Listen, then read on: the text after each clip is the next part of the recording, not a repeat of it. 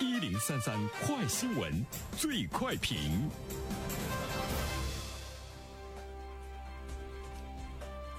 焦点事件快速点评。央视新闻发布消息称，据相关的数据显示，我国六十岁以上的人口呢，近百分之二十三会上网。一方面，技术的快速发展加剧了数字鸿沟，抛下了追赶不上的老年人；另一方面，老人老年人的这个数字消费需求在逐步的增长。那根据这样的一条新闻，来有请我们的评论员袁生。你好，肖萌。嗯。呃，其实我们也都知道呢，因为这场疫情，呃，有很多的人出门要进入到一些公共场合的时候呢，需要扫健康码。于是呢，我们就会看到呢，媒体呢在更多的关注哈，说这个很少用手机或者呢还不太会用手机的这些老年人们，他们在这段时间的出门是不是带来了特别大的这个障碍？所以呢，在有一些地方，比如说像无锡火车站，呃，他呢就呃对。不能够使用这个手机的这些老年人，特别开辟了一条专门的服务通道，呃，所以呢，也是引起了大家的这个关注哈。我们都知道，现在的这个数字化的生活也会越来的。越明显啊，大家也是会呢是比较适应。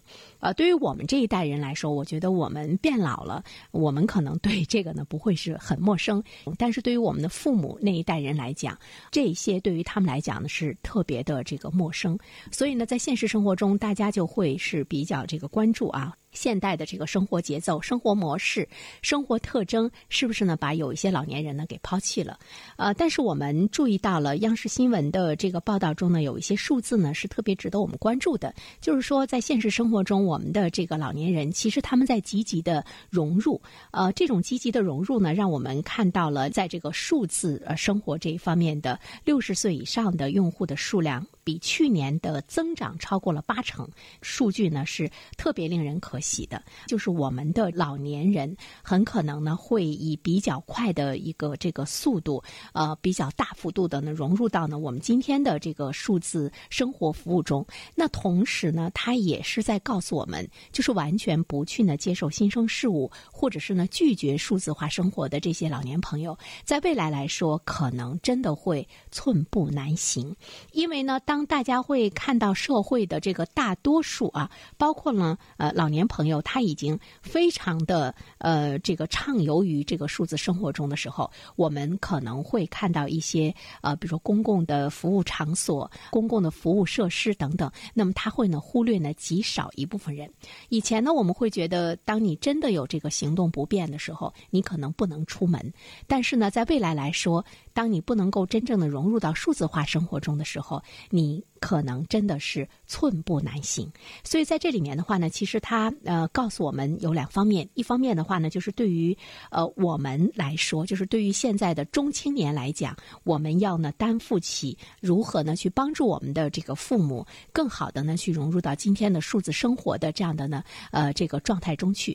我们对老人要有那一份这个信心，就像当年的爸爸妈妈教我们说话、教我们走路一样，帮助他成长和这个进。步也是呢，孝敬中的其中重要的内容。有很多的人在他退休之后，或者是进入到老年状态之后，他可能就会觉得，对我来说，我还需要学习吗？我还需要这个成长吗？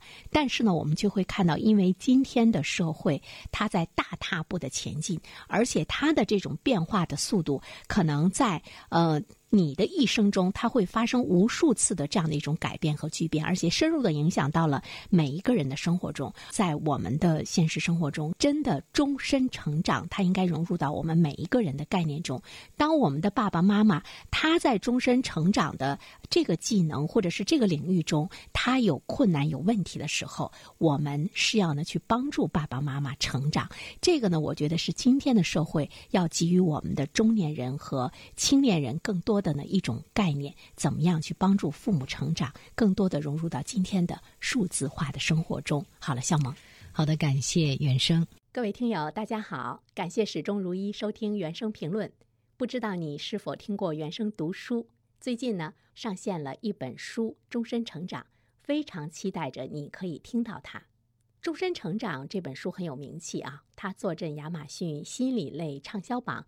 已经有十年的时间。这本书呢，是向我们讲述思维模式会对我们的行为方式产生深远的影响，可以决定我们成为什么样的人。它颠覆了传统成功学的观念。您可以搜索“原声解读终身成长”，就可以听到喽。谢谢你。